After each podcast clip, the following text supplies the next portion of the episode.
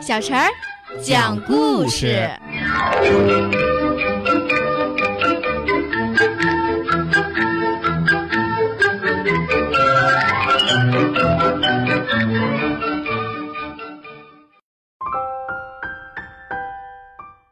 第二天拂晓，鹅给小鹅们喂好饭，叮嘱他们对谁也不要开门，就出去赶集了。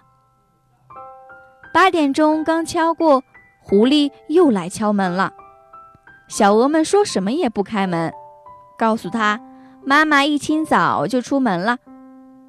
狐狸撒腿就去追，鹅已经买好东西往回走，一见狐狸迎面而来，心里叫道：“不好！”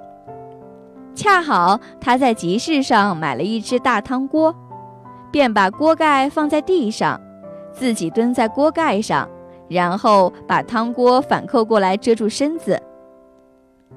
狐狸看见这反扣的汤锅，还以为是祭坛嘞，扑通一声跪下来，口中念念有词，还像上供似的留下一个金币，然后奔到集市上。集市上当然找不到鹅夫人的影子啦，他早已经收拾好汤锅，捉起金币回了家。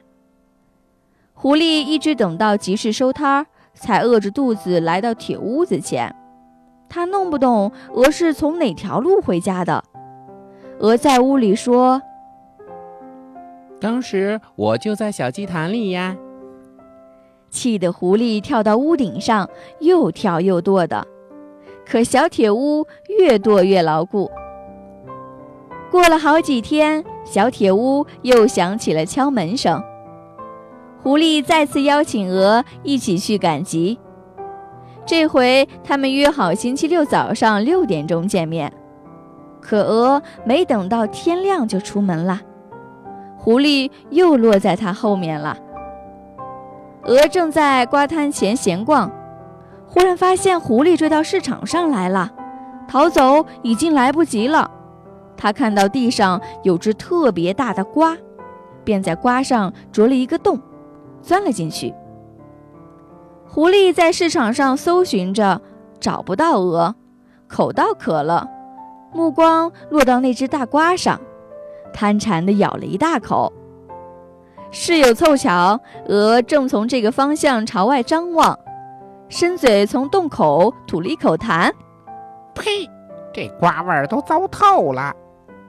狐狸惊叫着，把瓜推了一下。大瓜顺着斜坡滚了下来，在一块石头上撞破了。鹅爬了出来，飞也似的回到了家。小朋友们，如果想听什么样的故事，都可以在公众号的下面留言，告诉阿伟哥哥和小陈姐姐。蜻蜓用户也可以通过微博来告诉我们，微博“橙微暖”就可以来找到，告诉我们吧。